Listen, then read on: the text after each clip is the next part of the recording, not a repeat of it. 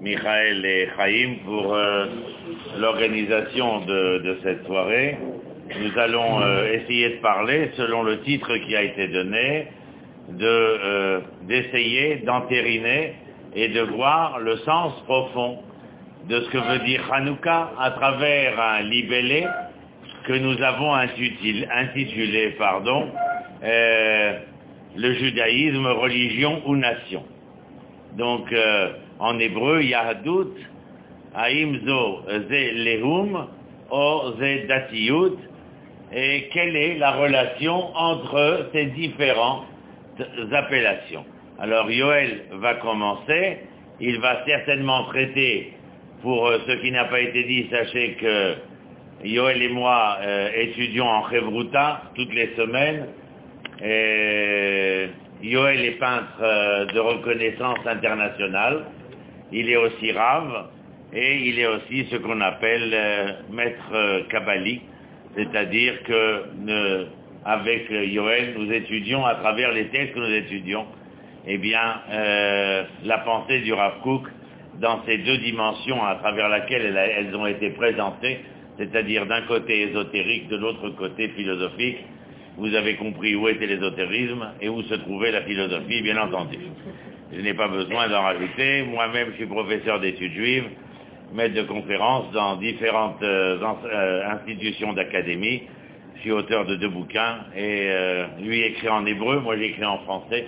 Mais vous pouvez nous suivre sur les radios, sur les différentes télévisions, Haute 96 en Israël, 613 TV câblés vers l'étranger, les journaux dans lesquels nous écrivons, j'ai pas pensé à amener nos bouquins, mais bon, celui qui, le désirera pourra nous contacter. Il est clair que nous écrivons car, et à travers le pinceau, la courbe ou le trait, ou à travers l'écriture, la lettre qui est une note, le mot, un temps ou la phrase une mesure, eh bien il est évident que nous essayons de faire valoir artistiquement ce que le verbe et la verbe peuvent vouloir dire dans l'histoire que nous vivons en ce moment.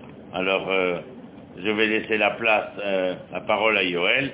Ensuite, je la reprendrai à la suite de ce que nous, aurons exposé sur euh, le plus petit de nos doigts de pied, bien évidemment. Euh, vous aurez la parole pour poser des questions et à travers vos questions, essayer, bien entendu, d'étayer et d'élaborer un peu plus la pensée qui aura été exprimée précédemment. Merci à Ronnie, merci à tous, merci de nous inviter à Batiam. Je n'ai pas abandonné à Batiam, tout simplement on ne m'a pas contacté. Quand on me contacte, généralement j'arrive, c'est le cas de ce soir, Baruch Hashem. Euh, le sujet est tellement vaste qu'il est difficile de commencer à le cerner par euh, un bout, mais il faut commencer par quelque chose. Je dirais que le peuple d'Israël, la nation d'Israël, est éduqué par un degré qui est au-delà de ce monde. C'est-à-dire que si ce monde est géré selon le Maharal de Prague dans Netzach Israël, dans son livre, par le chiffre 7, car toute la gestion de ce monde le monde créé, le monde que nous vivons, est un monde qui est à base de 7, eh bien le monde qui est la source de ce monde-ci, lui, il est au-delà du 7, c'est-à-dire qu'il est de l'ordre du 8, qui en réalité est l'unité, bien entendu. Donc c'est une unité qui dépasse le 7, qui a la source de tous les 7 degrés que le monde nous offre, c'est-à-dire l'homme rassasié dans ce monde se dit savea en hébreu, c'est la même racine que le chiffre sheva. C'est-à-dire être rassasié, c'est être dans le 7. Mais il est un degré qui dépasse l'entendement premier de la première lecture du premier degré des choses. Celui-ci est de l'ordre du shmoné. Et shmoné en hébreu, ce sont les lettres de Neshama, et c'est les lettres de Shemen, de l'huile que vous allez voir est tellement rencontrée à Hanouka. Donc notre éducation commence par ce chiffre 8 qui est un chiffre qui dépasse l'entendement premier, et c'est de là-bas que nous recevons, c'est la source de ces sept. En hébreu, Be'er Sheva. Be'er Sheva n'est pas le nom d'une ville seulement, c'est tout simplement le puits des sept degrés de ce monde.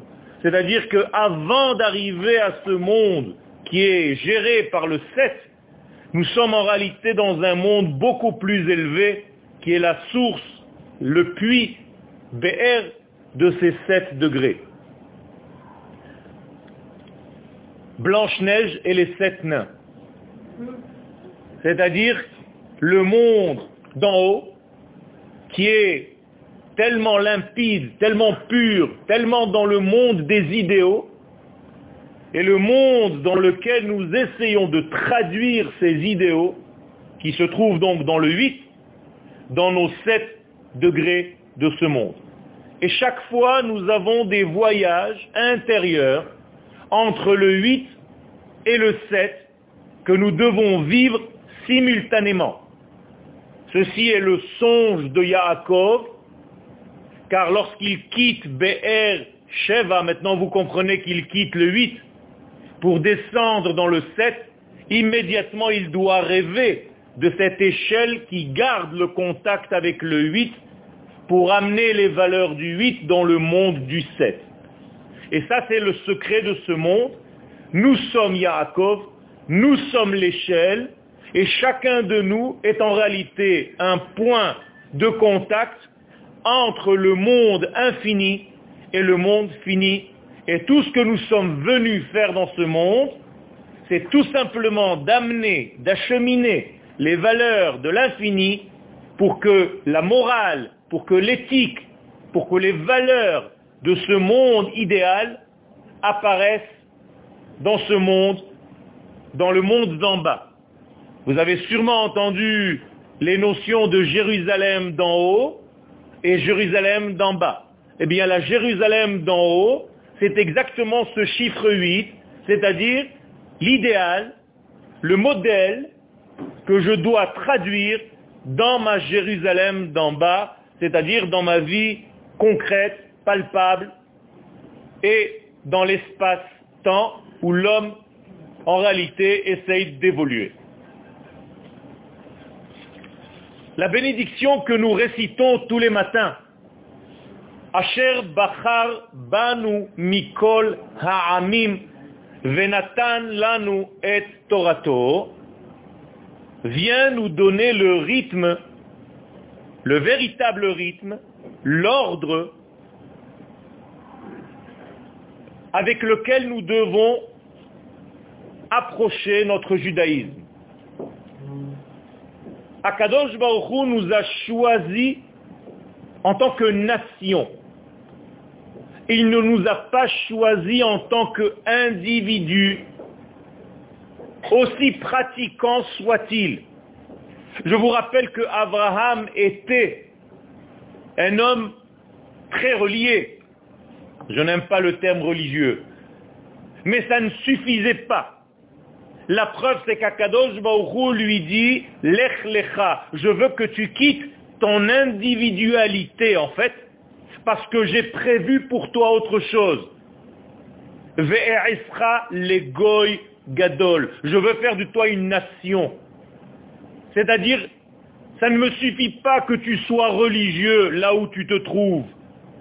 Même si à Hanouka tu allumes des veilleuses dans les rues. Je veux t'amener, je veux t'acheminer vers un lieu terrestre qui a son secret lui aussi, qui seulement dans les frontières de ce lieu-là, tu pourras te révéler en tant que ce que j'ai prévu pour toi, c'est-à-dire être une nation de Kodesh. Mamlechet Kohanim Vegoy Kadosh. Je veux que tu deviennes un peuple sur sa terre pour révéler mes valeurs divines sur terre. D'après cela, nous avons en réalité une mitzvah de base, qui est en réalité le fondement même de tout le judaïsme. C'est la mitzvah de créer un système qui va gérer toutes les facettes de ce monde pour nous permettre de vivre dans un collectif afin de réaliser ce que je viens de dire. Tout ceci s'appelle une royauté. En hébreu, nous devons fonder la royauté d'Israël qui est la réplique de la royauté du ciel sur terre. C'est-à-dire que le roi d'Israël en question, dans l'ultime roi, c'est Melech HaMashiach, le roi Mashiach, c'est tout simplement fonder un État hébreu dans lequel nous pouvons traduire toutes ces données divines pour faire voir au monde entier que la lumière sort de Sion et que le monde doit monter à un autre étage de vie et à ne pas se suffire de vivre comme le monde vit aujourd'hui et c'est pour cela qu'il est en dépression totale. Ça veut dire que le peuple d'Israël doit jouer le rôle du Mashiach pour les nations du monde. Le seul peuple qui a été libéré un jour, c'est Israël. Mais ça ne suffit pas. Nous sommes sortis d'Égypte. Les nations du monde se posent la question, à quand notre tour? Eh bien, nous devons faire en sorte de libérer les nations du monde de l'Égypte mentale dans laquelle ces nations se trouvent. Et ça, c'est le travail du peuple d'Israël, d'être la lumière pour les nations. Un travail très difficile et très contredit et contrarié, parce que justement, cela suppose que le monde se hisse à des valeurs qu'il n'a pas encore comprises jusqu'à maintenant. Et donc, ça fait mal, et ça oblige les nations du monde de changer le mode de vie. Et comme ça dérange, parce qu'on n'a pas envie de changer, parce qu'on a envie de vivre comme on a envie de vivre, et que personne me donne des critères qui viennent de je ne sais où, eh bien, à chaque fois qu'il y ait un représentant de ces critères, eh il faut l'éliminer immédiatement parce qu'il ne fait pas partie de ce monde. Donc Israël, effectivement, ne fait pas partie de ce monde. C'est pour ça que les nations du monde s'appellent les nations du monde, Umot Haolam, sous-entendu que Israël n'est pas Umat Haolam. Nous sommes des étrangers qui sont venus sur cette terre comme un corps étranger qui est difficile à accepter. Donc les nations qui, elles, sont du monde, à chaque fois qu'elles voient le représentant qui vient d'ailleurs, eh bien, d'une manière naturelle, il y a rejet. De la même manière que le Beth Amigdash est une ambassade de l'infini sur terre, c'est pour ça qu'il a du mal à rester, à chaque fois il se détruit, parce qu'il y a rejet. Eh bien, de la même manière, au niveau humain, la nation d'Israël est toujours rejetée parce qu'elle représente quelque chose qui n'est pas de ce monde. Abraham Avinu, qui était le porteur de ce message divin, dit aux gens de Chet, je suis comme vous. Et ces gens de lui répondent pas du tout. Notre cher ami, nous savons qui tu es. Nessi Elohim ata betochenu. Tu es le représentant de Dieu sur terre. Arrête de nous raconter des histoires. Ça veut dire que lorsque le juif veut s'assimiler et être comme les autres, eh bien les autres le remettent à leur place, à sa place et lui disent, mais tu n'es pas des nôtres, arrête de jouer comme si tu étais, tu te déguises. Tu es le représentant des valeurs infinies dans ce monde. Arrête de mentir, arrête de te mentir et arrête de nous mentir. Repars sur ta terre en réalité. Intuitivement, c'est ce que les nations veulent, mais lorsque ça se fait, elles contredisent ce phénomène, et ça c'est une étude très profonde qu'il faut développer, qu'on n'a pas le temps ce soir. Et puisqu'il n'est pas de roi sans peuple, en hébreu, en melech belo am, c'est une règle de nos sages.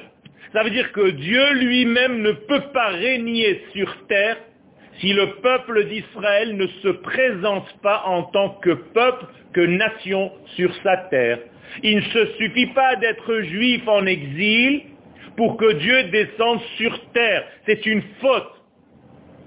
La Gemara le répète à plusieurs reprises que quiconque n'a pas compris ce sujet et qu'il reste en dehors de cette terre, eh bien ne joue pas son rôle de nation, mais il est tombé dans la religion. Et voilà la différence entre la nation d'Israël et la religion que l'exil nous a forcés à jouer. En exil, nous étions des religieux. En Eretz Israël, nous sommes une nation qui respecte les valeurs et les mitzvot du divin, mais en tant que nation. Asher Bachar Mikol Amim, en tant que nation, Venatan Lanu et Torah. Il nous a donné la Torah en tant que nation et pas en tant qu'individu juif qui pratique Torah et mitzvot. Ce n'est pas ça notre but. Le but, c'est de faire les actions de cette nation qui sont en réalité ce qu'Akadosh Baruch nous donne sous la forme de la Torah et des mitzvot.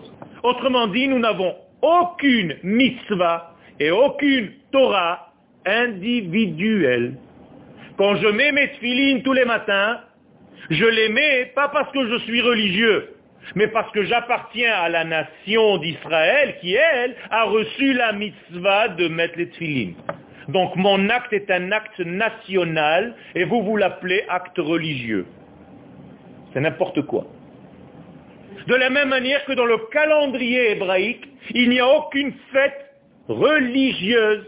Ce sont toutes des fêtes de la nation d'Israël, que la nation a reçues. Et que moi je vis et j'applique et je réalise. Donc moralité, tous les jours de l'année sont des jours de la nation d'Israël. Toutes les mitzvot sont des mitzvot de la nation. Le Shabbat est un Shabbat national, parce que c'est la nation d'Israël qui a reçu le Shabbat, et jamais, au grand jamais, un individu dans la Torah a reçu le Shabbat comme mitzvah individuelle. Ça n'existe pas. C'est la nation qui a reçu toute la Torah et toutes les mitzvot. Tout est au niveau de la nation. Si vous ne comprenez pas cette base, il est impossible de continuer parce que vous pouvez avoir l'impression qu'en étant religieux, car le religieux n'a pas besoin de terre, donc il peut être religieux à New York et à Paris. Mais ce n'est pas ce qu'Akadosh Baruch nous a demandé. À chaque fois que le Créateur rencontre un homme, regardez, c'est la Torah, c'est le Tanakh, la seule chose qu'il trouve à lui dire, c'est retourne, va sur ta terre que j'ai promis à tes pères, Abraham, Yitzhak et Yaakov. Citez-moi un seul endroit dans la Torah où Akadosh Baruch parle d'un acte religieux, alors que moi je peux vous apporter des kilos de références où à chaque fois que Dieu rencontre un homme, comme il est la source de cette révélation de la nation, eh bien tout ce qu'il lui dit, c'est retourne vers ta terre.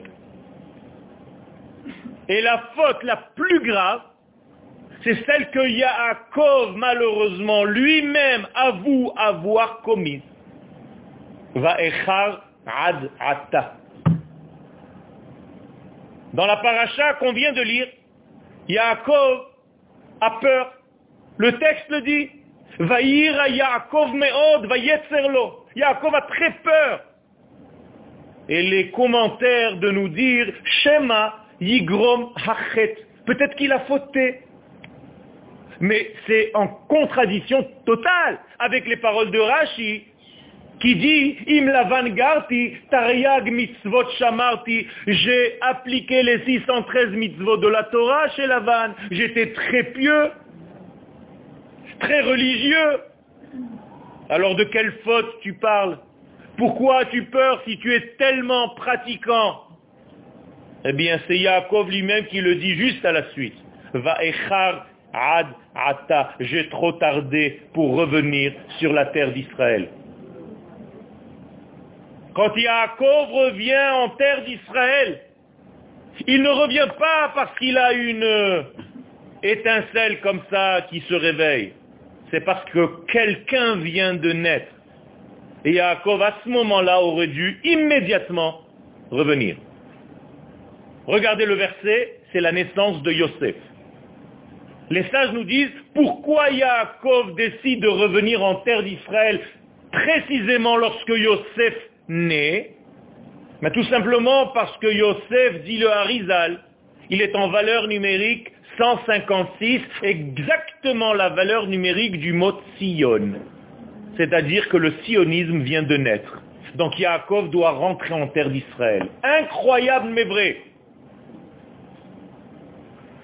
Et lorsque Yosef, qui est le représentant de cette valeur de la nation, est en train d'éclairer Yaakov, eh bien Yaakov décide de revenir sur cette terre. Nous disons ça dans le Mincha de Shabbat, qui est comme ton peuple, Israël, Goy Echad, une grande nation unique, Ba'aret.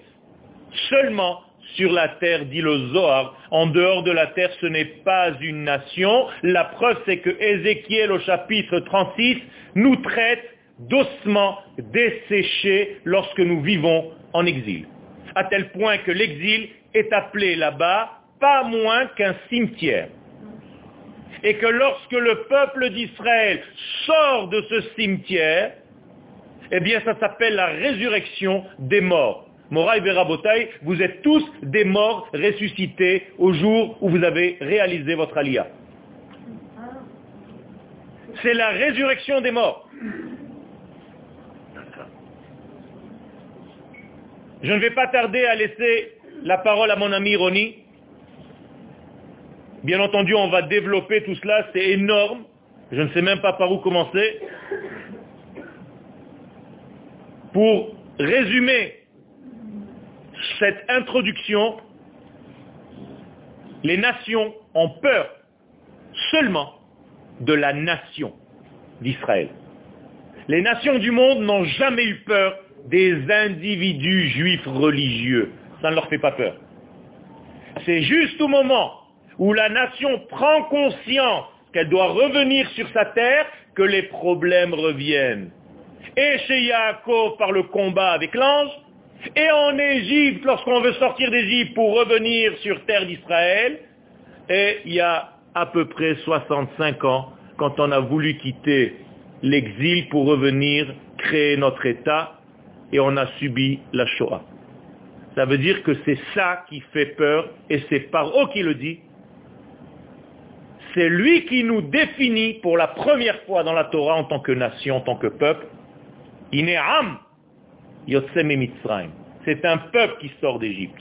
Un peuple est sorti d'Égypte, un peuple a reçu la Torah et les mitzvot, et un peuple rentre en Eretz Israël pour fonder un État qui va être la structure par laquelle les valeurs divines vont se déposer sur terre. Et nous sommes en plein mouvement de cette fabrication-là.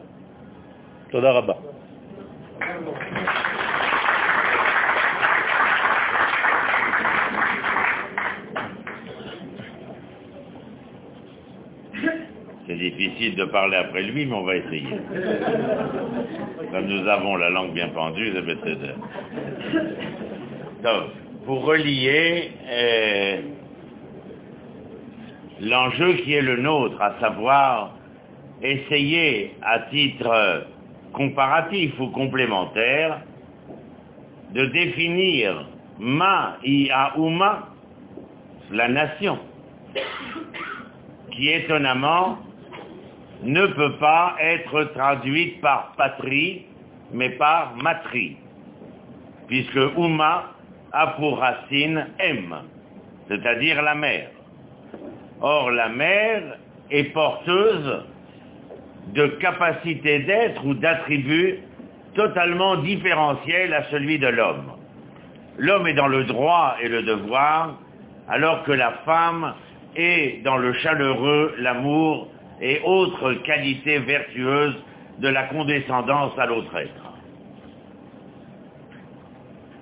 Parler de nation, parler de Huma, c'est bien déjà vouloir essayer, comme le voudront des gens comme Matatiaou et ses enfants, mais ceux qui l'accompagneront, et ainsi que nous l'enseignent les sages dans les Sefer à Maccabim, les cinq livres des Maccabim, ce ne sont qu'une minorité qui ont suivi ces hommes afin d'essayer de redorer les lettres de noblesse d'Israël.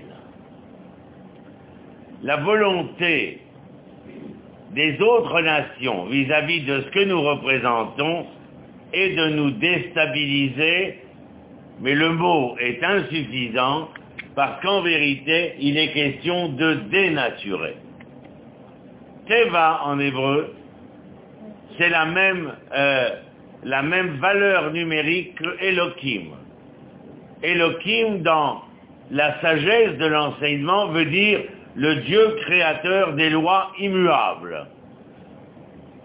C'est qu'il y a dans la nature, et la nature d'Israël particulièrement, quelque chose qui est absolument immuable. Au point que bien avant les Maccabim, lorsque Shaoul sera nommé comme roi, et que la guerre qu'il devra mener afin de d'emmener avec lui Israël à la reconquête de sa véritable nature, lorsqu'il échouera, le prophète Shmuel le congédiera, il ne pourra plus être roi, mais il lui dit quelque chose qui va rester gravé en lettres de feu dans l'historiosophie d'Israël. Nessar Israël, lo yeshaker. L'éternité d'Israël ne se démentira pas. Le train d'Israël roule inexorablement vers sa destinée. Certains peuvent décider de le quitter, certains peuvent décider de ne pas y monter, certains peuvent décider de le prendre au départ ou de le prendre en marche. Il est évident que le train, que la nature d'Israël, en tant que ce qu'elle représente foncièrement, roule inexorablement vers sa destinée. Il y a 70 ans, si nous avions tenu, Yoël et moi, les propos que nous tenons depuis ces dernières années, on nous aurait très certainement traités d'utopistes, de rêveurs. Eh bien, la réalité nous a démontré autre chose que l'éternité promise par le prophète Shmuel est quelque chose qui va bien au-delà de la simple réalité de l'histoire qui est la nôtre. Pour compléter un peu ce que Yorel a dit à un moment donné, je vous dirais que un personnage tout à fait intéressant qui s'appelait Jean-Baptiste Vico. Il vivait au XVIIIe siècle en Italie. C'est un historien et un chercheur qui essaie bien avant Mendeleïev de créer un tableau où selon des critères normatifs et de valeur pourrait classer les nations dans l'histoire de l'humanité. Selon ceux qu'il connaissait à l'époque, toutes seront classées. Mais il avouera dans son ouvrage qu'une seule était inclassable. Et il écrit de sa propre main, avec la plume qu'il tenait, que Israël ne rentre dans aucune normativité pour une seule raison. Vous savez laquelle? Il dira que le peuple d'Israël relève de la méta-histoire, c'est-à-dire de l'histoire d'une autre dimension où sa relation en tant que nation relevait du sidéral et non pas du terre-à-terre. Absolument incroyable. Mais ce qui est important à se rappeler, c'est que si l'enjeu d'Israël sera de tout temps de retrouver l'indépendance, la souveraineté politique, parce que moyen de pouvoir s'exprimer à corps et à cri, à haute et intelligible voix, de la de la meilleure des manières possibles, eh bien c'est lorsque cette unité nationale est retrouvée. Je vous donner un exemple. un exemple probant et fameux, bien entendu. La Torah, qui fait partie de mon cher livre que certains d'entre vous suivent avec moi à Rehov Basel depuis trois ans maintenant, et que j'enseigne à des milliers de gens et à travers Internet, les télés, les radios et les journaux. Car nous retrouvons ce livre-là, composé de 24 livres, mais dont les cinq premiers sont apparemment les plus entendus. J'ai pas dit compris. J'ai dit entendus. On est allé à la synagogue le Shabbat, dans 98,9% des cas, on ressort, comme disait ma grand-mère, une main devant, une main derrière. Mais il est quelque chose de très important. C'est que l'ouverture du Tanakh ou des cinq livres de la Torah commence par le livre de Bereshit. Et le livre de Bereshit n'a absolument aucun référent d'une législation concernant le peuple d'Israël, quelle qu'elle soit. Incroyable.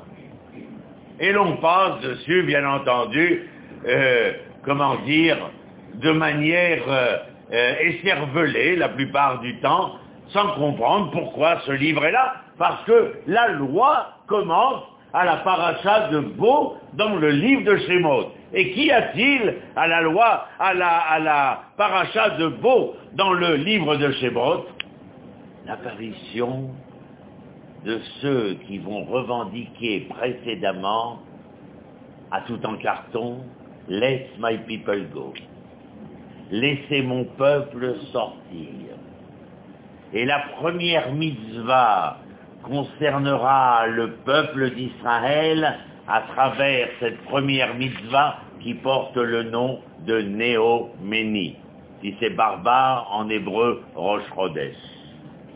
C'est-à-dire de ceux qui allaient devoir en tant que nation devenir les maîtres du temps offert par l'Éternel. Et le temps en hébreu, c'est Zman. Mekadesh Israël Veazmanim. Mais vous savez que le temps n'est votre temps que si vous êtes Zminim le Azmanato. L'Azman, liot zamin le Azmanato. Être prêt, être probant, être prépondérant à l'invitation du temps car le temps sait qu'au-delà de tous les temps, eh bien, nous avons l'espace qui nous attend. Et l'Éternel, non seulement dans cette paracha de Beau, vient donner à l'homme la notion du temps, c'est-à-dire de l'identité, mais il le fait sortir d'Égypte, car il veut lui donner la notion d'espace. Et quand un malade arrive à nos urgences à l'hôpital, nous lui posons deux questions. Comment t'appelles-tu? Et où habites-tu? Et pendant mes études à Paris, nous avions appris que sur le dossier, lorsqu'il ne répondait pas, nous devions marquer DTS, désorientation temporo-spatiale. Il ne sait ni quelle est son identité, ni quelle est l'espace, l'adresse qui est la sienne. D'ailleurs, les nations civilisées inventeront la boîte à lettres, hein, car la boîte à lettres était non seulement cette boîte où je déposerai mon nom comme identité, mais sur une adresse bien précise pour bien savoir que l'homme ne peut être reconnu qu'à travers ce temps et cet espace, et ce qui a été dit pour l'homme dans le microcosme de son histoire est d'autant plus valable pour le macrocosme de ce peuple qui sortait d'Égypte, à qui l'on allait donner un nom et qui allait essayer de se poser sa boîte aux lettres là où l'Éternel lui avait promis de devenir une grande nation par laquelle serait bénie l'ensemble des nations. Raison pour laquelle vous comprenez ce soir l'ensemble des caméras internationales qui nous entourent, même à la minute où je parle. C'est-à-dire que, comme avait dit un de nos amis et maîtres, le retour d'Israël, c'est l'espérance du monde. Et comprenez que la mitzvah dont je vous ai parlé concerne le mot date qui n'a jamais voulu dire que Dieu nous en préserve religion, mais qui a voulu dire mode de vie, un mode de vie, une constitution pour une nation qui, à travers ce référent de temps et d'espace, allait être capable de devoir se réaliser elle-même pour son propre bonheur, mais pas seulement celui de l'ensemble d'une humanité qui était en patience et en souffrance, puisqu'en hébreu c'est la même racine, Sebel ou Savlanout. Vous avez ici l'approche d'une nation, Ouma, avec tout ce qu'elle a de féminin dans son devenir, et la notion de religion qui, par cette paracha de Beau, est venue signifier le sens que ces Maccabim-là voudront donner en se révoltant contre une société qui s'appelait d'antan la Grèce, mais qui de notre temps peut s'appeler autrement, mais qui dans tous les temps a essayé, en nous faisant traverser les sociétés d'accueil, de recueil, mais plus souvent de cercueil, de dénaturer la véritable identité qui était la nôtre. Je termine avec cela en vous laissant la parole pour poser vos questions, mais sachez ô combien le sujet comme vous l'avez devenu, deviné, et avec l'intervention de Yoël et la mienne qui était très restreinte et succincte, nous avons touché le sujet sur le bout du petit doigt, du petit pied, du pied droit. Mais nous sommes très loin. Et c'est la raison pour laquelle j'ai dit, ou comme a dit Yoël, si on m'invite, mais tous les mois, il y a deux jours, j'étais ici, Rehov Basel, nous avons appris ces femmes ces résistantes qui vont honorer le devenir d'Israël. Qui sont-elles? Comment voulez-vous que le petit qu'on m'a jeté dans les mains il y a six ans de cela, qui était grand comme un chaton, messianosé, tout bleu, mort dans mes bras, une heure avant Shabbat, j'ai su faire les gestes de le réanimer et de faire que ce garçon aujourd'hui fils d'un des grands chanteurs israéliens, eh bien, est vivant. Je n'ai jamais été au stage de réanimation néonatale parce que ma sensibilité me l'interdisait. Mais d'avoir appris, simplement, comprenez le message, d'avoir appris théoriquement à sauver cet enfant. Et les gens pensent que par je ne sais quelle divine infusion, confronté à Tsuketan ou à Milchama Abba ou à ce qui nous attend socialement, économiquement, politiquement, militairement. Nous avons les moyens de nous mesurer. Sachez-le dès maintenant qu'ils seront une minorité à donner un sens au devenir d'Israël et de l'humanité. Une minorité. Mais comme le 25 août 44, toutes les crapules parisiennes sont descendues dans la rue. We are the champion. Seulement ceux qui étaient morts avaient 16 à 18 ans pour permettre aux crapules de crier nous sommes les champions, nous avons gagné et on va pouvoir danser sur Charles Traîné de nouveau. Quel camp choisissons-nous? Bah, Stop. Merci. Merci beaucoup à Rémi, merci beaucoup à Yoel. Je suppose qu'il y a plein de questions, tout comme moi d'ailleurs, dans votre tête. Euh, celui qu'il y en a, il y en a parce que en fait, ce sont beaucoup plus de questions qui nous ont posées que qui nous ont exposé des faits. Et ça, je crois que qu'est-ce que la Ouma, qu'est-ce que la patrie, qu'est-ce que la matrie, c'est une des questions qu'on est en droit de se poser. Et pourquoi non on nous appelle Ouma alors en France, la, la France patrie Hein, c'est très, très, significatif. Et euh, voilà, donc euh, celui qui a des questions, et, euh, je lui passe le micro.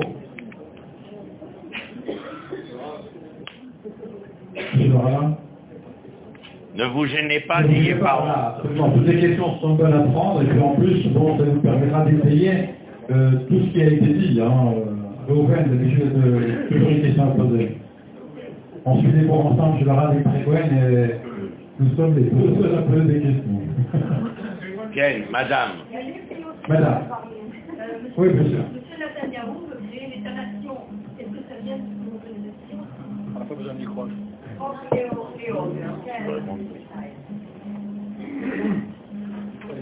מה אתה רוצה?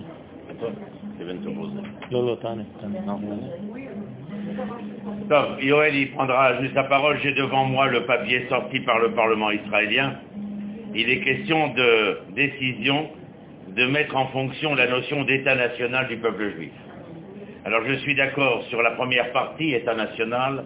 je suis en désaccord total avec la deuxième partie, peuple juif. Le peuple juif n'a jamais existé. Le peuple des Hébreux, oui. Le peuple d'Israël, oui le juif, et je la fais très courte parce que Yoel va sûrement euh, euh, monter sur ce que je dis et corroborer ce que je dis, le bon juif, et entendez-le et que ce soit dit et su. Je suis peut-être vindicatif, mais dans la situation où nous sommes aujourd'hui, je m'interdis à moi-même, mais j'interdis à mes 208 étudiants de ne pas savoir. Ce n'est pas une question de vous ne pouvez pas savoir, j'interdis le non-savoir. Et celui qui ne sait pas, eh bien, ne réanimera pas le petit. Le juif, c'est Yehudi, qui vient de Yehuda. Yehuda, c'est un douzième d'Israël.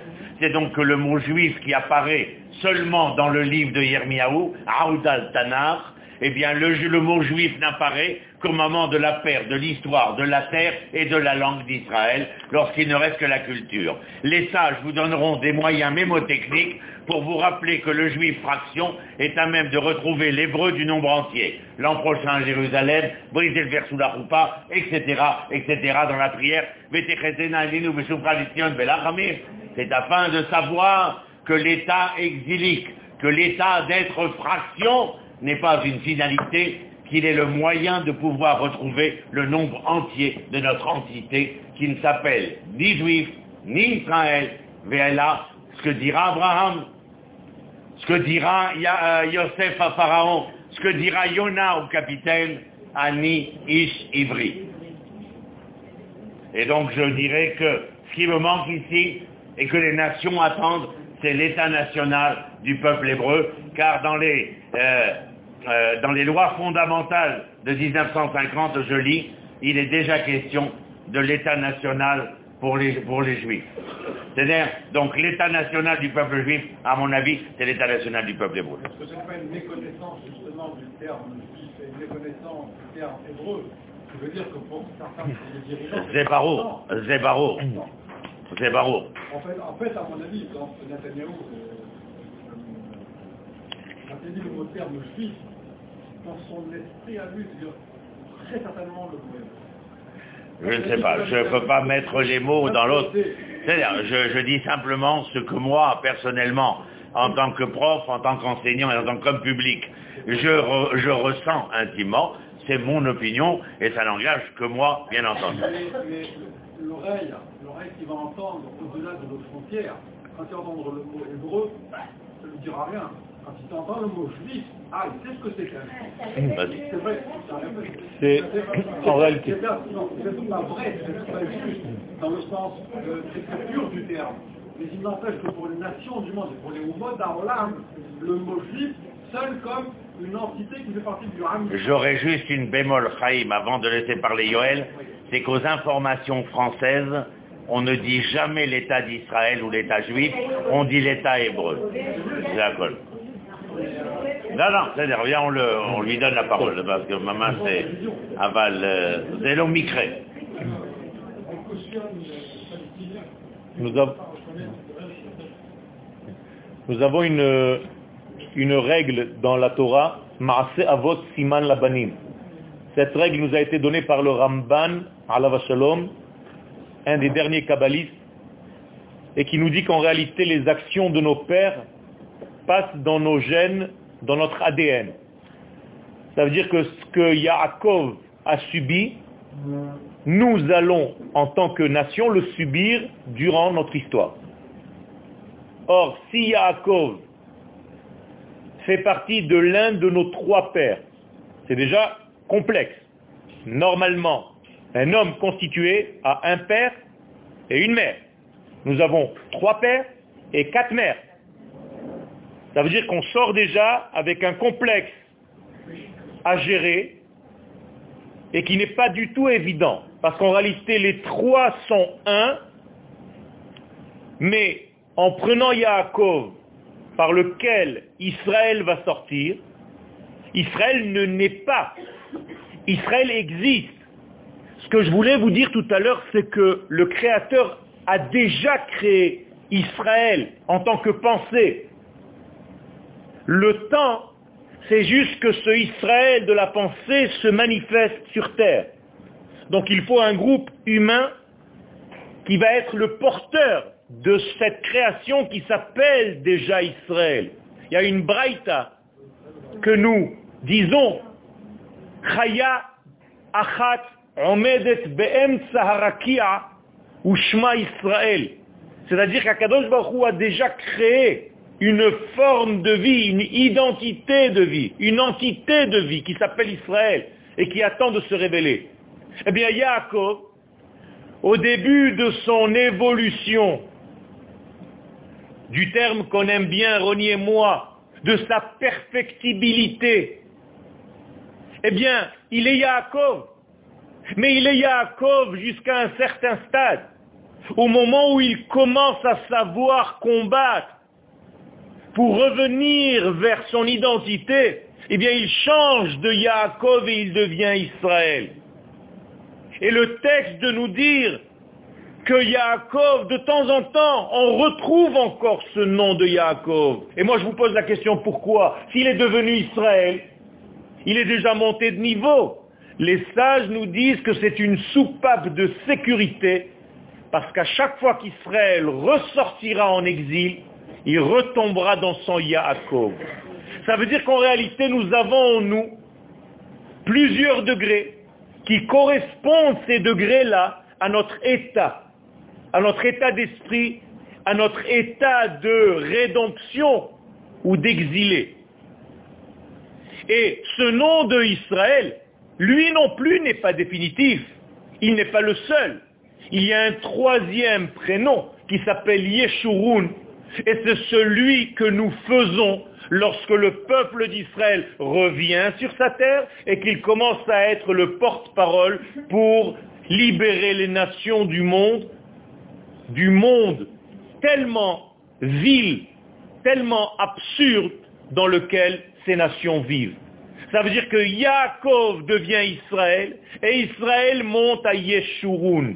Nous avons donc une forme de mutation du peuple d'Israël qui est tout le temps dans un éternel mouvement, contrairement à celui qui veut le frapper, qui s'appelle Esav, en hébreu, Asoui, il est fait. Il n'a pas à évoluer. Comme en philosophie, il y a une machloquette, si je peux dire, si je puis dire, entre Héraclite et Parménide. Parménide dit que ce qui est, est. On ne peut pas bouger. Alors que Héraclite dit qu'il y a une éternelle évolution. Eh bien, nous sommes de ce côté-là. C'est-à-dire que nous avons une stabilité, effectivement, comme dit Parménide, mais nous avons aussi la possibilité d'évoluer selon la situation. C'est-à-dire que nous sommes tellement dans une certaine souplesse que nous pouvons nous imbriquer dans n'importe quel trou dans le monde. Et c'est en même temps notre force et en même temps notre faiblesse. Et si on ne sait pas se réveiller de ce côté-là et revenir à chaque instant à cette identité Israël et si je dois retrouver Israël seulement parce qu'il y a un combat nocturne avec un ange qui veut me tuer, c'est très grave. J'ai besoin d'un ange qui vienne me frapper pour retrouver le Israël qui est en moi. Pourquoi je ne retrouve pas ce Israël naturellement, tout simplement, seul? J'ai besoin qu'on m'oppresse. J'ai besoin qu'on me frappe. J'ai besoin qu'on me blesse pour retrouver le Israël, apparemment, le système marche de cette façon-là. Et tant que Israël n'est pas oppressé, il ne retrouve pas son jus intérieur. C'est malheureux, mais c'est en réalité notre histoire. Donc, Kacher Oto, plus on l'oppresse, Ken Irbe, Veken c'est là où il sort en réalité sa véritable couleur. Mais moi, je nous propose à tous un autre système. Un système où je n'ai pas besoin qu'on vienne me frapper dans un combat nocturne. Un système où je prends conscience parce que je fais un cheshbon nefesh. Une prise de conscience lorsque je vais allumer mes veilleuses de Hanouka, par exemple. Et vous savez que les kabbalistes nous disent qu'il faut rester une demi-heure devant les lumières, à les regarder. Pas juste pour regarder une flamme, c'est très sympathique, mais pour savoir qu'il y a ici un sens éducatif. Hanouka vient du mot chinour. C'est une éducation. Or, les deux fêtes qui vont rester à la fin des temps, c'est Purim et Hanouka. Pourquoi? Parce que Purim ne veut pas dire Purim, carnaval. Purim, c'est une racine en hébreu de naissance. Pérou, Urvu, Piria, Verivia, c'est-à-dire fécondé. Purim, c'est la fête de la fécondation, c'est-à-dire tu as trouvé ta femme. Et une fois que tu l'as fécondée, eh bien, la suite, c'est Hanouka. Tu as des enfants, tu dois les éduquer. Purim et Hanouka, c'est tout simplement retrouver notre épouse. Et pour rebondir, et je termine avec ça, à ce qu'a dit Ronnie tout à l'heure, c'est que nous sommes sortis du ventre d'une matrice égyptienne. Mais la terre d'Israël n'est ni maman, ni autre chose. C'est notre épouse. La terre d'Israël, c'est une épouse. Et le texte le dit clairement à qui sait parler hébreu. Qui tavou et la aret. C'est-à-dire que la relation est une relation de bi'a. Bi'a veut dire un lien intime entre le peuple et sa terre. Et lorsque ce lien se fait, eh bien, vous avez des fruits qui poussent sur cette terre. Et Rabbi Yitzhak dans la Gemara nous dit qu'il n'y a pas de signe aussi clair de la fin des temps que lorsque la terre d'Israël donnera ses fruits avec un bon œil. Et ces fruits viennent de l'accouplement entre vous, entre nous et cette terre-là, que nous devons féconder. Ça, c'est la fête de Hanouka. Ce n'est pas par hasard si le nom de cette fête est au féminin. Hanouka. Ça veut dire que cette fête est une fête féminine et je dois savoir ce qu'elle vient m'enseigner. La suite un petit peu plus tard. Autre question. Autre question. Je veux le micro? Je veux le micro? Je voulais savoir en fait, est-ce que votre question voyage en couple Et si oui, pourquoi il n'y a pas une prise de conscience des responsables communautaires en France et ailleurs pour le fait que les chiffres soient élevés et partir Aujourd'hui, malheureusement, on est confronté à un piège, et que la communauté, je prends l'exemple de la France parce que c'est ce que je connais, la communauté, les responsables communautaires de ou ailleurs, je ne retrouve pas les juifs à partir leur traitement à tout est grave. Et quand vous entend, par exemple, je donne un exemple, le responsable communautaire chrétien qui vous donne des événements, dire que ce n'est pas un acte antisémite, moi, personnellement, ça me choque et ça me rigole. Alors, je me demande s'il n'y a, a, pas un mouvement au niveau des de,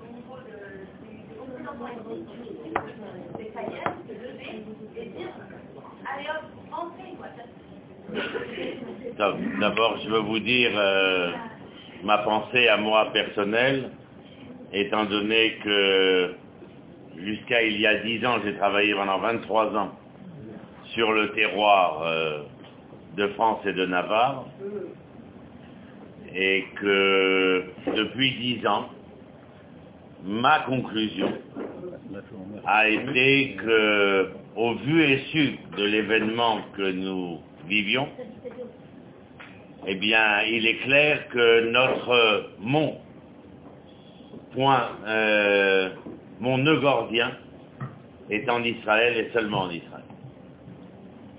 C'est-à-dire que, oui.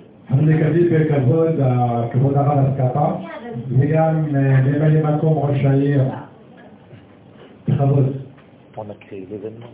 Ah, ils sont... ils sont- Après, je veux faire en hébreu maintenant Non, non, pas du tout. Ah. Non, rien. טוב, אז אה, Tu continues. Vas-y. continue, Très merci. bien. Bravo. טוב, Victor אז אה,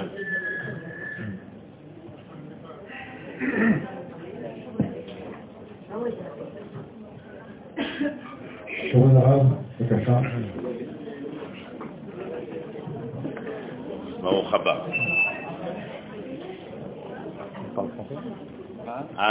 pour continuer sur la, question qui, nous a été posée, je crois qu'il y a un nombre de personnes qui continuent de travailler à, ma place personnellement. Je les connais personnellement aussi. Le plus célèbre euh, est M. Chalombach, concernant l'allié de groupe. Je peux vous dire que les centres d'études comme Edmond Flegg à Paris, etc., Aval, vous voyez, au bout de... Ça fait 35 ans que je suis là. J'ai donc arrêté il y a 11 ans de travailler euh, là-bas, c'est-à-dire les allers-retours. Mais par contre, je me suis intimement persuadé qu'Imitzion, etc., ou Dvar Hashem.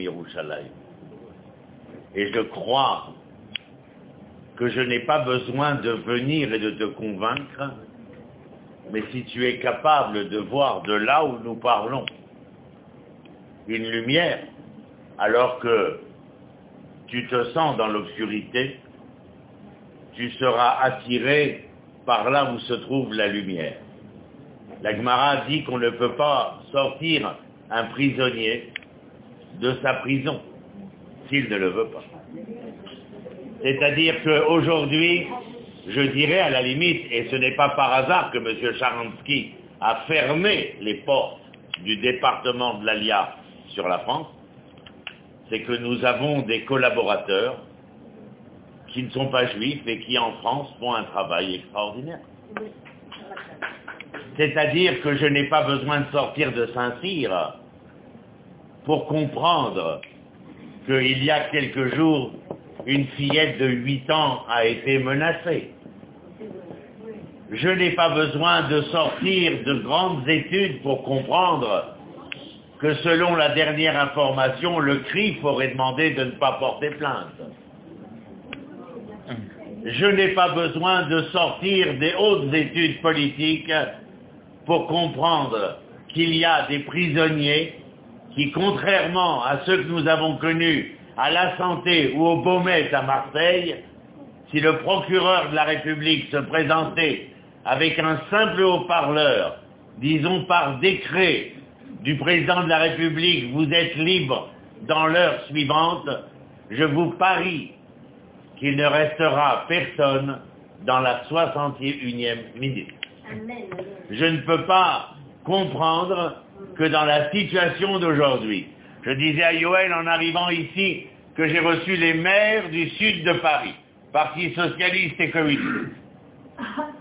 Vous savez, j'habite Rébonne et je reçois énormément de personnalités, sénateurs, parlementaires, députés, organes politiques, gouvernements politiques, que vous le sachiez. De toute manière, à part Yoel, ce qu'il est en train de- d'enregistrer, il n'y a pas de micro ici, d'après les dernières euh, révé- révélations du Shabbat.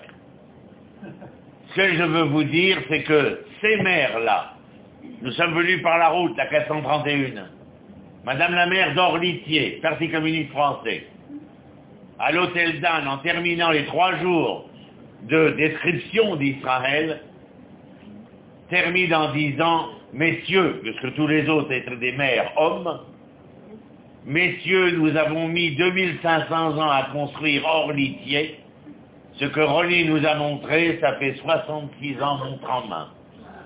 Il n'y a rien à dire. Il n'y a rien d'autre à ajouter. Mettez vos forces ici.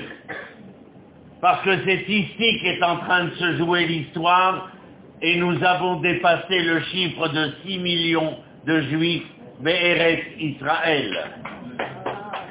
Ça veut dire que très prochainement, les autorités rabbiniques devront prendre le taureau par les cornes et asseoir un Sanhédrin lorsque Rov Béhéret Israël.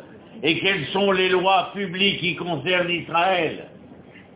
Mais si dans notre classe aujourd'hui, hier il a eu en cours et moi ce matin, j'ai un garçon de 39 ans qui arrive en me disant, je suis un philosophe, perdu dans les méandres de l'Europe, et voyant l'obscurantisme obscurcir l'Europe, j'ai eu la chance de percevoir au journal de TF1 une lumière alors qu'on insultait Israël. Il est là. Il est là. Et puis j'ai aussi celui qui était pompier à Toulon, Goy. Je ne supporte plus l'obscurité. Je viens vers la lumière. Alors si Madame Ben et Monsieur Lazarovitch ne voyaient rien, c'est un problème d'opticien ou d'ophtalmo, mais certainement pas le fait que nous devons dépenser des mille et des cents pour persuader un enfant de rentrer à la maison. Je voudrais, je voudrais, je suis un tout petit peu en déphasage avec, euh, avec ce que j'entends, parce qu'il y a deux manières,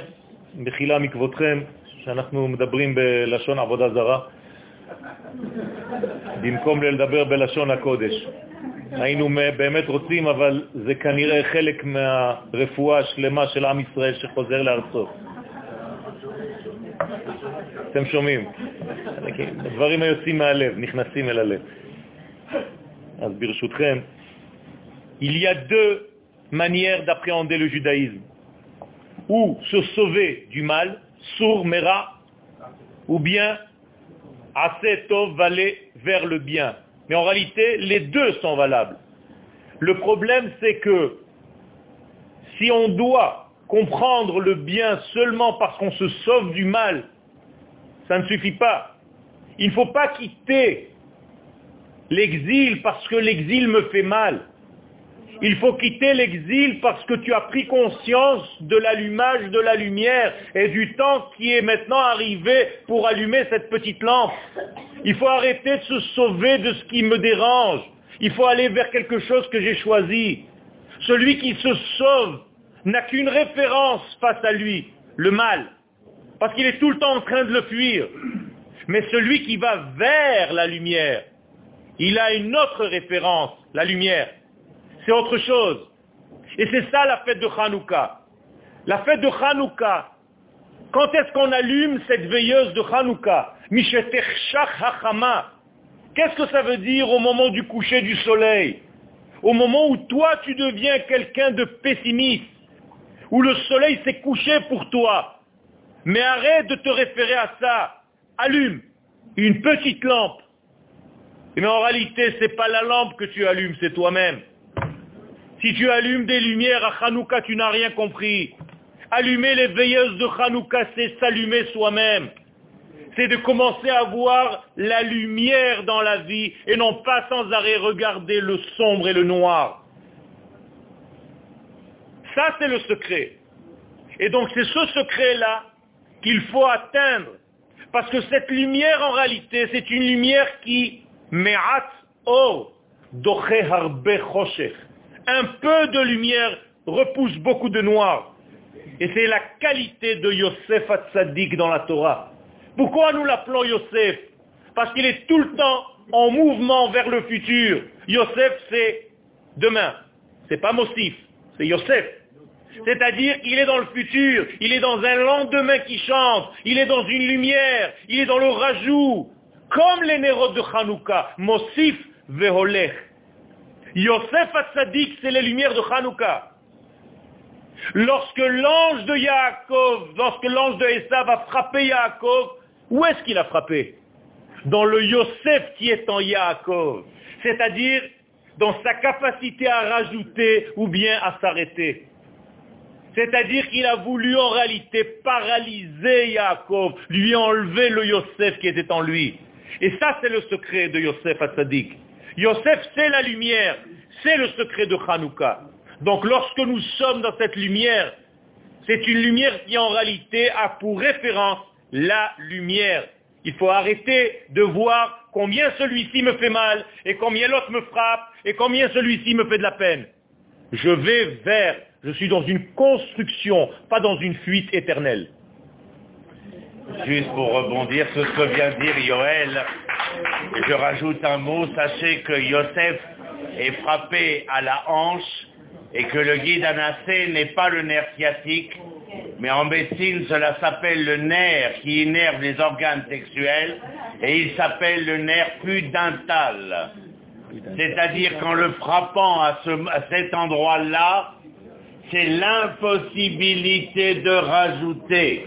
Et quand vous savez que le mot bracha est l'occurrence de sa racine bérer, sur laquelle la femme s'appuie pour donner naissance, c'est l'empêcher de donner naissance, l'empêcher d'être béni, l'empêcher d'un devenir quel qu'il soit. Et on va dans une question.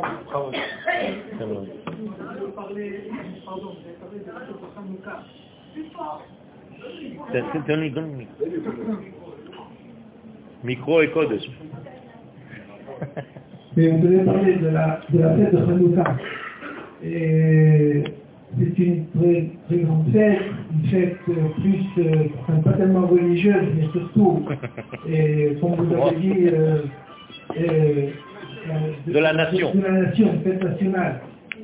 Mais vous n'avez pas mis le point sur un certain détail qui est, à mon avis, très important. Qu'est-ce que ça veut dire Hanouka?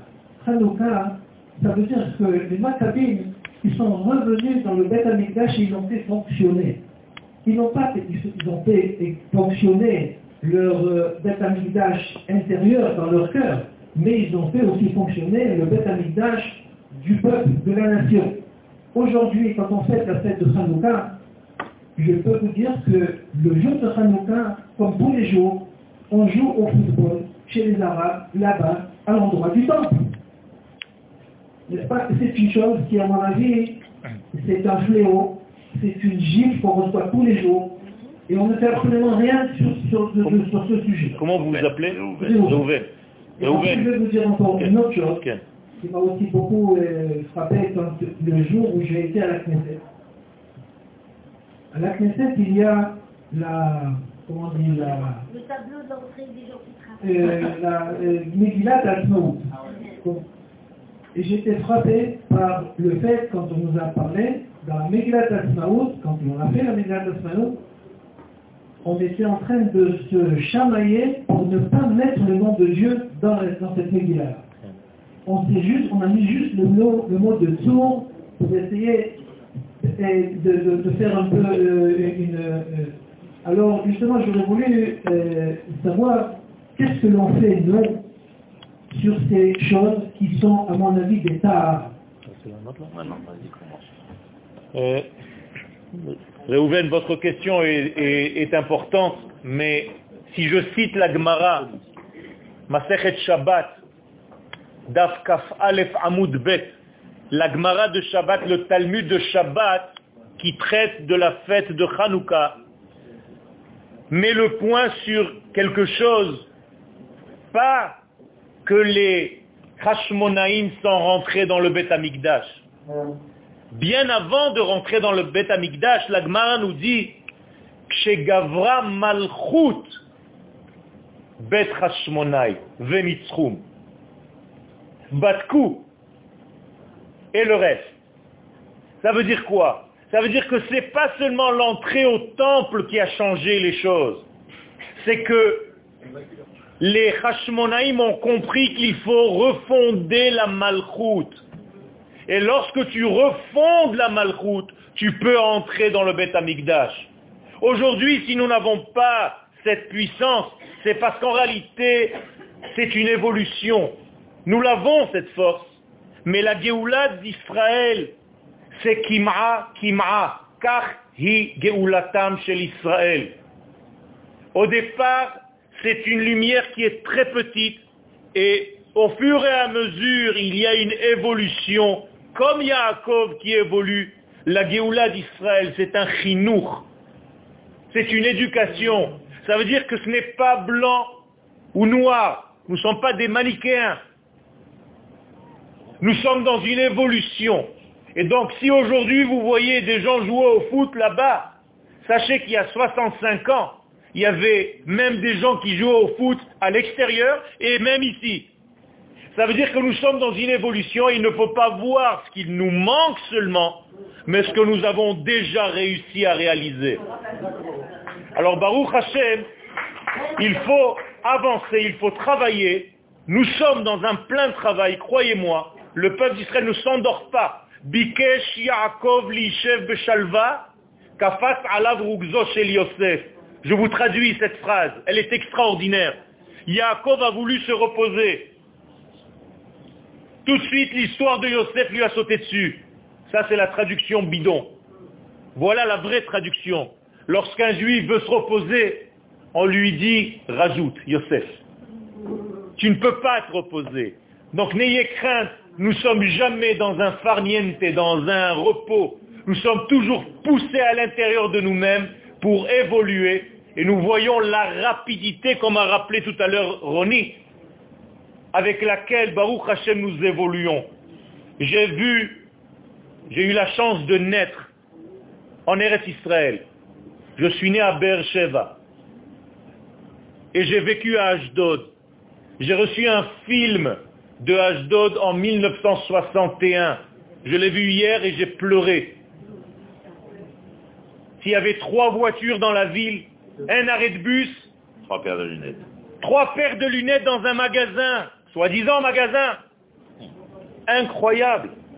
Où est-ce que nous étions, où est-ce que nous sommes? Et lorsque nous avons les yeux pour voir, Hashem Tzion, il faut changer de paire de lunettes pour voir notre Géoula. Parce qu'on risque de s'habituer et de ne pas voir que ça avance très vite. Comme quand j'éduque mes enfants, je ne les vois pas grandir parce que je m'habitue au fur et à mesure. Mais quand je vois une photo, je me mets à pleurer. De mon fils qui a aujourd'hui 24 ans et qui avait 3 ans, 3 mois. Eh bien c'est exactement pareil. Les gens qui sont dans le passage de la nuit au jour s'habituent. Donc ils ne voient pas que nous étions il y a quelques années dans le noir et aujourd'hui nous sommes en pleine lumière et de plus en plus. Et il faut avoir les yeux et les lunettes adéquates pour commencer à voir la réalité en prenant des secteurs d'histoire un petit peu plus larges et vous allez commencer à danser quand vous allez sortir.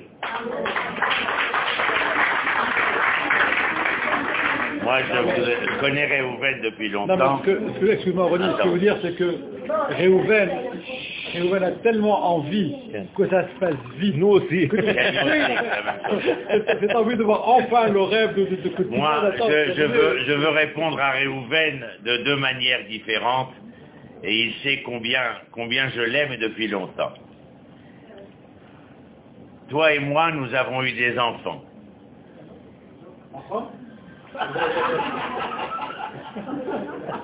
Je vous laisse responsable des mots. MAUI. Je dis que lorsque nous avons eu notre premier enfant, nous étions tous à même, si ce n'est avides, de le voir enfin marcher. La période des 12-15 mois arriva, Réhouven, et selon les livres de Madame, nous ne la citerons pas, sur l'éducation et le développement de l'enfant, il aurait dû commencer à marcher. Or, nous vîmes, toi et moi, ô combien l'enfant commençait par d'abord à se mettre à genoux, ensuite de lancer ses mains pour essayer de se relever, et malheureusement, nous voyons euh, que cet enfant se levait, tombait, se levait, tombait. Juste pour notre information générale, les anthropologues dans le monde entier ont fait une recherche de savoir si même dans ces tribus reculées que nous découvrions en Amazonie, ou dans les communautés de Chicago euh, aux États-Unis, c'est-à-dire de l'hyper-industrialisation à l'hyper-troglodyte, eh bien nous avions constaté qu'aucun père et aucune mère ne s'inquiétait de voir l'enfant entre 12 et 18 mois se lever et tomber, car dans la mémoire collective du cerveau reptilien de l'homme, il y avait qu'il fallait tomber, se relever, pour qu'un jour les enfants marchent. je vous laisse songeur sur la philosophie de cette anthropologie-là. Maintenant, je vais te dire autre chose. J'habite Givat Acharsina Ramat Mamre. J'ai la chance tous les matins de me lever devant les plaines de Mamre. Je vous le souhaite. Mais c'est la raison pour laquelle je reçois tous ces gens de l'étranger, parce que ce n'est pas comme dans la visite du ministère des Affaires étrangères, passer à Yad Vashem. Raison pour laquelle nous serions revenus. Non, c'est à Mamre. C'est parce qu'il y a eu Brit Ben Abetarim que nous sommes revenus. Et pas parce qu'il y a eu Yad Vashem. C'est clair. Maintenant, je vais te dire, quand j'ai construit ma maison à Ramat Mamre, c'est parce que j'avais une famille à y mettre. J'ai aussi envie de la maison de l'éternel, mais je voudrais bien y avoir quelqu'un à mettre. Parce que pour l'instant, je n'ai pas encore un peuple un, un peuple prêt à résider dans la résidence et l'édifice de l'éternel. Concernant la Megillat à Atzmaout, je te donnerai référence sur le livre que tu connais, comme moi, Em Abanim Smecha, Arabe Shlomo Issachar écrit à Budapest avant qu'il ne périsse dans les wagons de la marche de la mort au moment de la débâcle de Auschwitz-Birkenau. Et là-bas, il écrit, cet homme qui venait, élève du rabbi de Munkatch, antisioniste notoire. Il déclarait là-bas que la raison qui faisait qu'il souffrait, c'est parce qu'il n'avait pas su voir ce que l'Éternel était en train de démontrer. Et à ceux qui auraient, je dirais, l'outrecuidance de dire pour quelle raison le nom de Dieu n'est pas dans la Megillah de Hatzmaout, parce que les représentants de Dieu n'étaient pas là. Mais, mais, ceux qui n'étaient pas religieux ont quand même condescendu à dire ce qui est écrit dans Aazinu du Sefer Dvarim, sur Israël. Veyachar ou.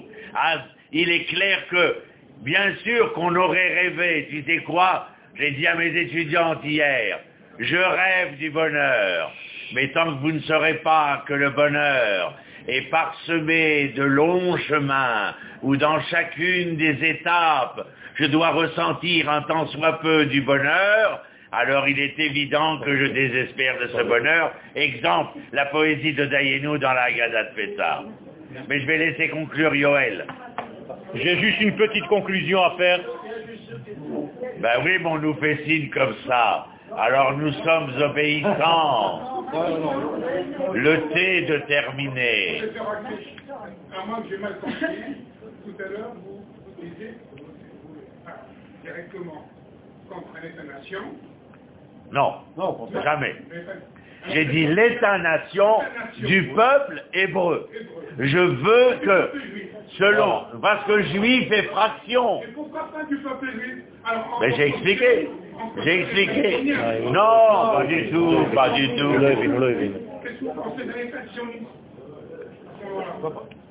Mais je parle de l'hébreu. L'hébreu, le, le, le peuple hébreu, c'est une chose, mais le peuple juif, c'est autre chose. je donnerai un cours à Rehov Basel prochainement sur la dimension de l'être hébreu. Je vous y convie, mais c'est pas quelque chose d'aussi simple sur une jambe. État-nation, oui, mais d'une identité et d'un projet essentiel. C'est parce que L'État-nation juive.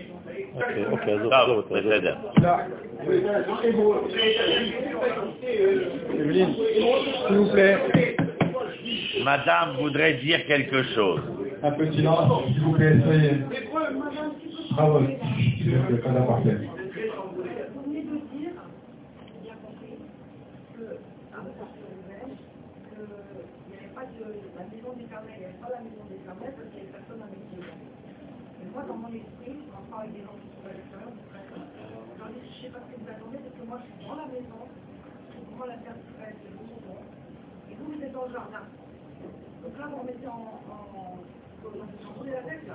Pas du tout. Nous parlons simplement, nous parlons simplement du Beth Amikdash en tant que présence divine c'est dans l'immanence de la réalisation d'Israël. Il est évident que la maison d'Israël, depuis plus de 100 ans, est en train de se construire et que sa famille revient. Je dis que le temple, je le veux autant que quiconque, mais comme vous le verrez dans 92 jours, au résultat du suffrage universel, non, euh, euh, proportionnel, vous verrez encore que nous ne sommes pas prêts à poser ni porte ni fenêtre. Mais la maison d'Israël est là. Bien, euh, merci pour talent. Avant que me, Yoel ne fasse la conclusion de cette soirée très agréable, je donnerai la parole au Mireille Macom de l'Amérique qui nous a fait l'honneur de venir, de Nakacha Victor, Victor Tal, qui nous a beaucoup soutenu.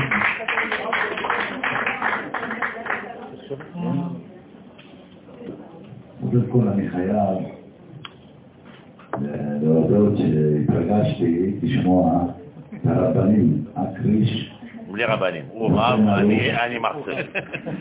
ולא רק שהם עשו עלייה, הרבה שנים אמנם, הם גרים איפה שאני הלכתי להיות חייל בצבא, אז הם גרים שם. אני חושב שמגיע להם כל הכבוד. עכשיו, נמצא איתנו הרב אסקאפה, שגם הוא ייתן אה, ככה כמה דקות דברי תורה, חבר הנתגיר, שעושה הרבה הרבה למען המגזר הדתי בעיר בת ים.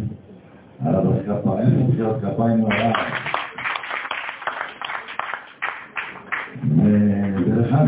אני מבין קצת צרפתית, והרב אסקאפה שומע טוב צרפתית.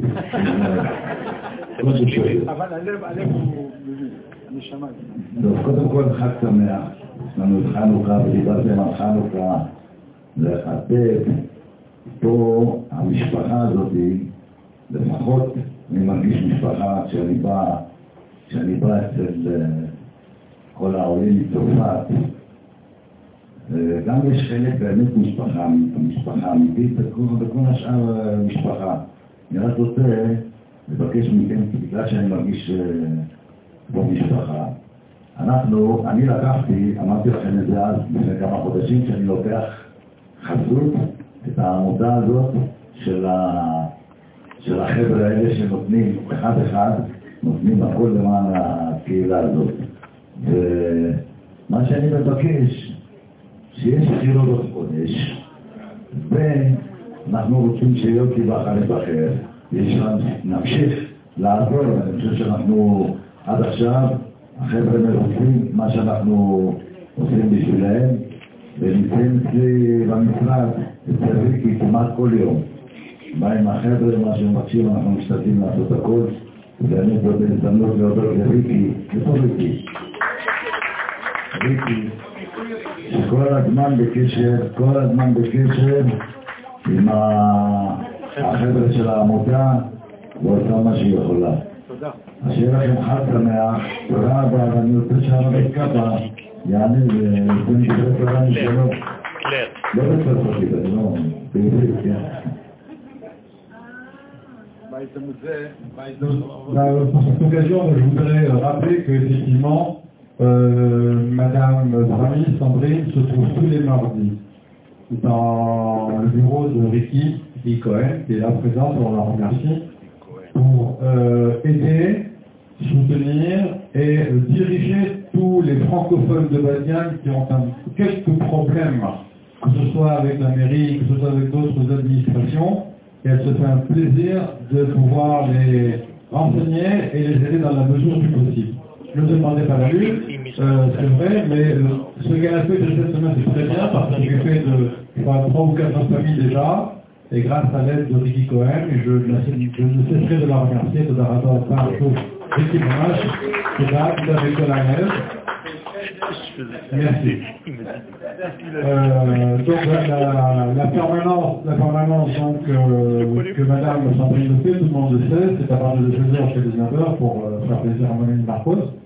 Et voilà, allez la voir. Plus il y a du monde qui va et plus notre, notre demande sera acceptée par la mairie. Merci. Je passe la parole à Aura Lascapa qui va nous faire sur son cas.